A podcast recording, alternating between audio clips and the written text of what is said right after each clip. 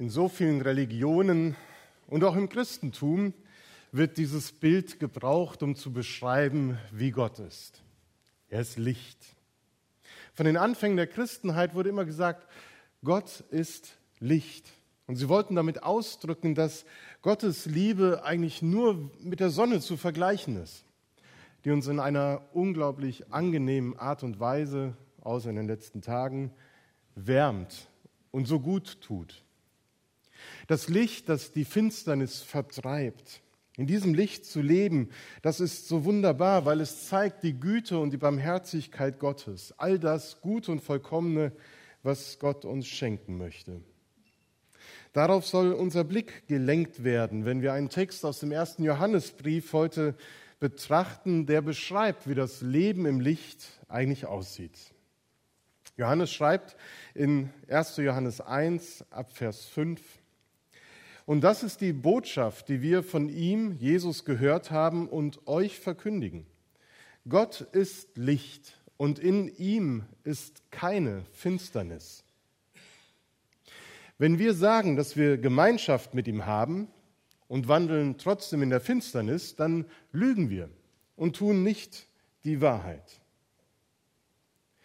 Wenn wir aber im Licht wandeln, so wie er im Licht ist, so haben wir Gemeinschaft untereinander und das Blut Jesu Christi, seines Sohnes, macht uns rein von aller Sünde. Wenn wir sagen, wir haben keine Sünde, dann betrügen wir uns selbst. Und die Wahrheit, die ist nicht in uns. Wenn wir aber unsere Sünden bekennen, so ist Jesus treu und gerecht, dass er uns die Sünden vergibt und reinigt uns von aller Ungerechtigkeit. Wenn wir sagen, wir haben gar nicht gesündigt, so machen wir ihn zum Lügner. Und sein Wort ist nicht in uns. Meine Kinder, dieses schreibe ich euch, damit ihr nicht sündigt. Und wenn jemand sündigt, so haben wir einen Fürsprecher bei dem Vater, Jesus Christus, der gerecht ist. Und er selbst ist die Versöhnung für unsere Sünden, nicht allein aber für die unseren, sondern auch die für die ganze Welt. Gott ist Licht und in ihm ist keine Finsternis. Das ist das Bekenntnis am Anfang seines Textes, mit dem er beschreiben will, wie Gott ist. Ganz wichtig, er beschreibt nicht, wer Gott ist, sondern wie. Er beschreibt nicht das Wesen Gottes. Gott ist nicht von seinem Wesen her Licht, sonst müsste man ja sagen, das Licht ist Gott. Und wir könnten allesamt die Sonne oder die vier Kerzen hinter mir anbeten. Nein, es gibt Menschen, die tun das. Die beten die Sonne in solch einer Weise an und glauben, sie hätten Gott gefunden. Johannes sagt zwar, Gott ist Licht, aber meint damit die Wirksamkeit. Er beschreibt damit, wie man das erleben kann im Leben, wenn Gott hineintritt. Wie verhält sich Gott gegenüber den Menschen und wie wirkt sich seine Gegenwart auf unser Leben aus? Dass es sich auswirkt, ist klar, denn Gott ist nicht Licht für sich, sondern er will für uns Licht sein und uns auf unserem Lebensweg leuchten. Und so schenkt Gott die Gemeinschaft, die uns in seinem Licht leben lässt. Das ist die großartige Botschaft und Zusage Gottes an uns Menschen. Die Botschaft, die Sie gehört haben damals und die bis heute und auch jetzt in diesem Moment den Menschen immer wieder neu verkündigt wird. Und dann greifen wir eben nicht nur auf Worte aus der Bibel zurück, sondern auf Worte von Jesus selbst.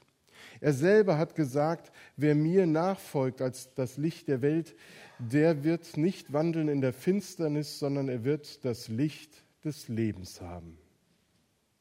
Christus, das Licht der Welt. Jesus, der Erlöser, der Sohn Gottes, Das Problem damals war, dass genau diese Aussagen von einigen in der Gemeinde angezweifelt worden sind.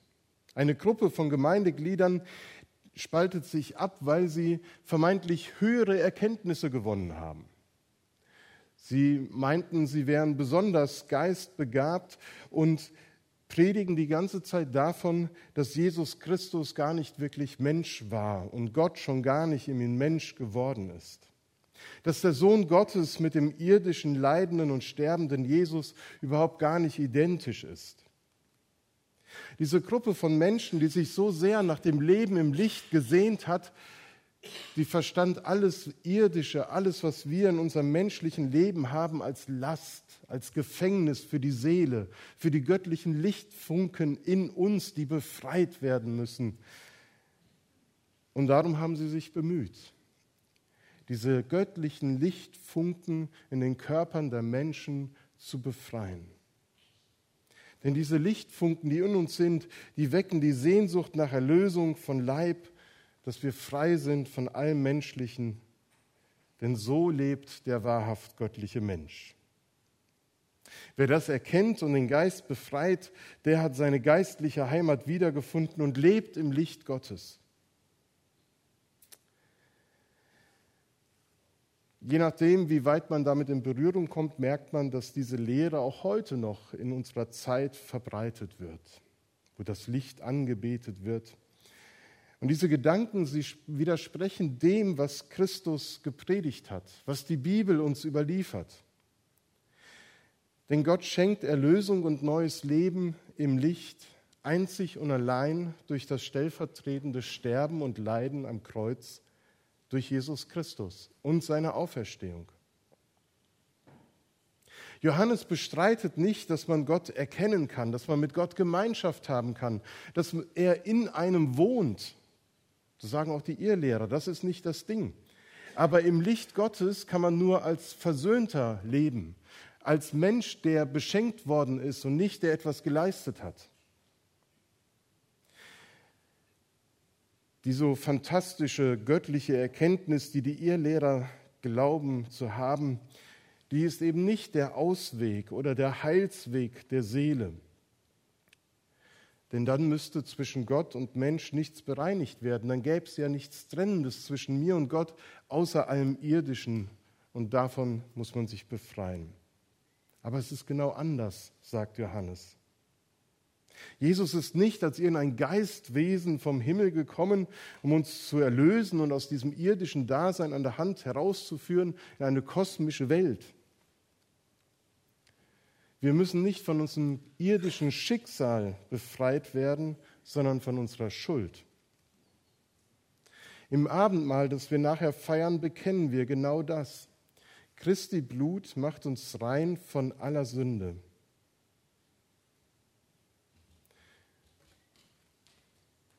Diese Wahrheit spricht Johannes hier an und hält sie den Irrlehrern entgegen. Christus ist der Weg der Erlösung. Christus ist für die Menschen in die Welt gekommen.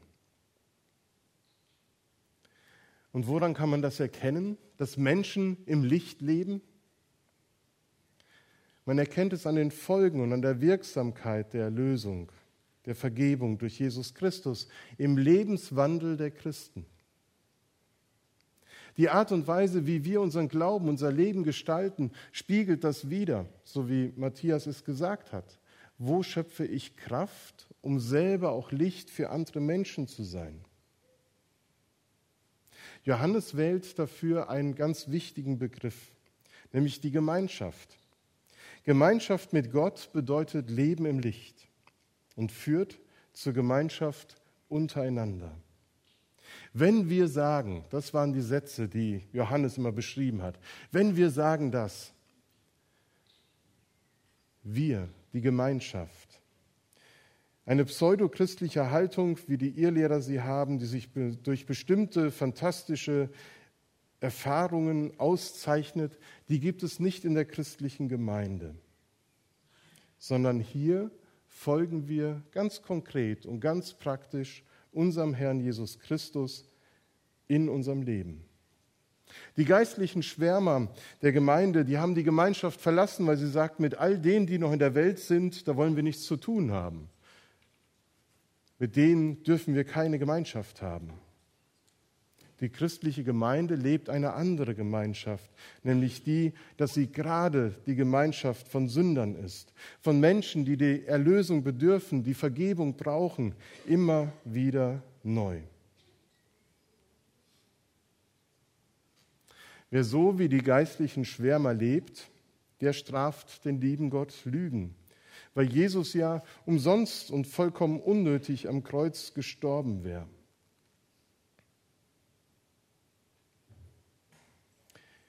Die vergebende Liebe Gottes, die wir persönlich erfahren haben, die bezeugen wir im Handeln und im Umgang miteinander.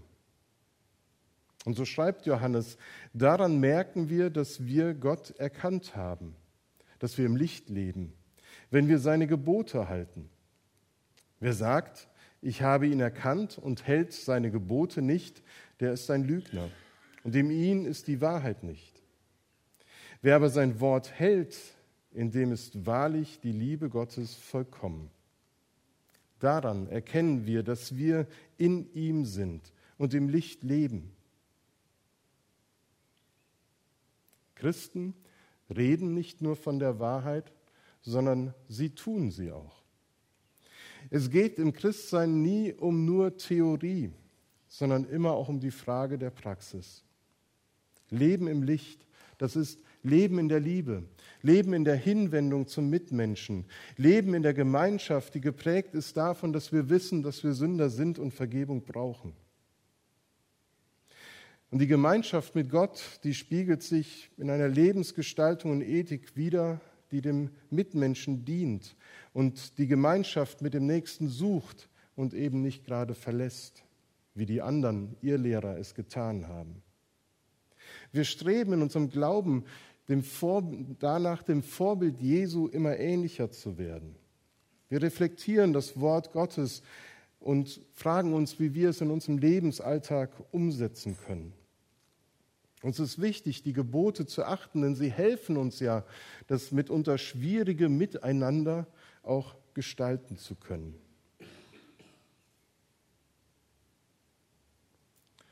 Nur erleben wir an dem Punkt auch immer wieder, dass wir als Christen diesem Anspruch und diesem Wunsch eben nicht genügen. Wir scheitern. Wir sehen, dass wir nur begrenzte Kräfte und Möglichkeiten haben und unsere Energie als Licht zu leuchten begrenzt ist.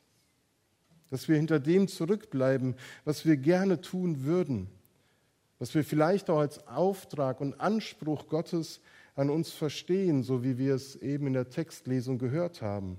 Wir stellen unser Licht nicht unter eine Schale, sondern wir stellen es nach oben, damit es jeder sehen kann. Und es betrifft nicht nur das, was wir tun, sondern auch, was wir tief in unserem Innersten eben fühlen. Wie schnell werden wir auch wieder aus der Bahn geworfen, wenn das Leben uns mit den Ereignissen konfrontiert, die uns direkt betreffen und die eben nicht auf der Lichtseite des Lebens sind, sondern den Schatten auf unser Dasein werfen wenn wir scheitern, wenn wir versagen, sind wir dann eigentlich noch glaubwürdige Zeugen für Christus? Wir verkündigen die Botschaft, heißt es bei Johannes. Aber tun wir das auch, wenn wir das nicht so schaffen? Sind wir dann noch auf dem richtigen Weg? Leben wir eigentlich noch im Lichtbereich Gottes, wenn wir auch so viel Schatten in unserem Dasein ausmachen können? Die Irrlehrer bezweifeln das und verunsichern die Geschwister, aber Johannes hält dagegen, doch, gerade dann, gerade dann bist du im Lichtbereich Gottes. Wir sind auch als solche, die Fehler, Fragen und Zweifeln in sich tragen, glaubwürdige Christen für andere und verkündigen das, was Christus getan hat. Gerade weil wir sagen, wir sündigen, weil wir uns dazu bekennen, sind wir auf dem richtigen Weg. Wenn wir sagen, wir haben keine Sünde, dann betrügen wir uns selbst und die Wahrheit ist nicht in uns. Wenn wir aber unsere Sünden bekennen, so ist er treu und gerecht und reinigt uns von aller Ungerechtigkeit. Im Licht Gottes zu leben heißt nicht, dass mein Leben aus Glanz und Gloria besteht und ich alles perfekt und ohne Makel hinbekomme. Im Licht Gottes zu leben, die Wahrheit Gottes zu tun, bedeutet, dass wir Menschen zu dem stehen, was wir nicht schaffen. Bedeutet zuallererst, dass wir uns als Menschen verstehen, die diesem Anspruch Gottes nicht entsprechen. Wir sind als Christen keine moralischen oder geistlichen Helden, sondern wir sind Menschen mit Schwächen und Fehlern. Und das Besondere oder die besonders beglückende und befreiende Erfahrung ist, dass wenn wir im Licht Gottes unsere Sünde bekennen, dass sie nicht verdrängt, nicht geleugnet und auch nicht verschwiegen wird, sondern vergeben wird.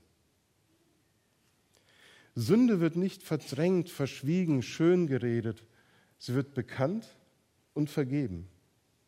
Bekenntnis der Sünden ist kein Bloßstellen des Sünders, sondern Lob der Gnade und der Treue Gottes. Wir verwechseln das manchmal so leicht, dass wir die Sünden des anderen bekennen und ihn damit bloßstellen. Es geht aber um meine Schuld und meine Sünde. Und wenn ich sie bekenne, dann ist er treu und gerecht. Gottes Licht ist ein leuchtendes, einladendes Licht für alle Sünder, alle Schwache, alle verirrten Menschen. Die Vergebung durch Jesus holt uns Menschen aus der Einsamkeit und Isolation heraus und führt uns zurück in die Gemeinschaft mit Gott und seinem Volk. Nicht in irgendeine abgehobene Sphäre außerhalb des weltlichen Daseins, wie die Irrlehrer es damals äh, vertreten haben sondern wir dürfen im Hier und Jetzt mit, mit beiden Beinen auf den Füßen Geborgenheit und Annahme erfahren, weil Gott uns so, wie wir sind, liebt und annimmt und mit seinem liebevollen Licht unser Leben erhält. Vergebung ist Realität. Jesus Christus bricht die Macht der Sünde, die uns gefangen hält und macht uns frei. Und dann hat die Sünde kein Anrecht mehr auf uns. Sünde vergeht, ist weg, weil Gott sie vergibt. Das ist das Angebot des Heils. Das ist der Weg der Erlösung. Das ist der Weg zur Versöhnung mit Gott und mit Menschen. Und das unterstreicht Johannes noch einmal mehr. Gott ist gnädig und muss nicht erst gnädig gemacht werden. Für uns gilt die Aufforderung, unsere Fehlbarkeit, unsere Sündhaftigkeit anzuerkennen und zu bekennen. Zunächst einmal nur gegenüber Gott, nicht gegenüber den Menschen. Wir werden das heute nicht so handhaben, dass jeder Einzelne nach vorne kommen muss, um seine Sünden zu bekennen, um dann das Abendmahl zu feiern. Nein.